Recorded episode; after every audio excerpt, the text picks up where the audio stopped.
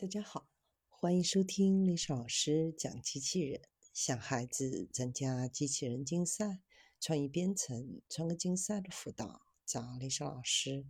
今天历史老师给大家分享的是新的夜光材料，可以让医生看到药物通过人体的路径。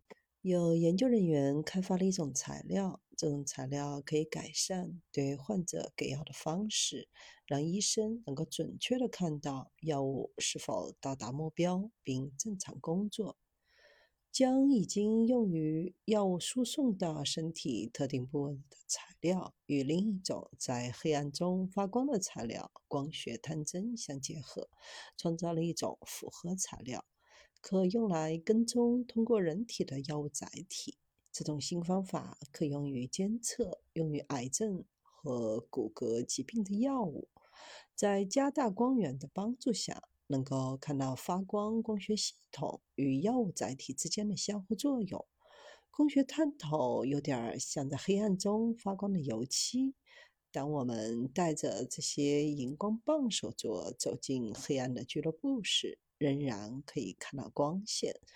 设计的探头发射近红外光，通过标准生物成像技术进行跟踪。这种系统要比其他需要辐射源来产生光的探头对人体更安全。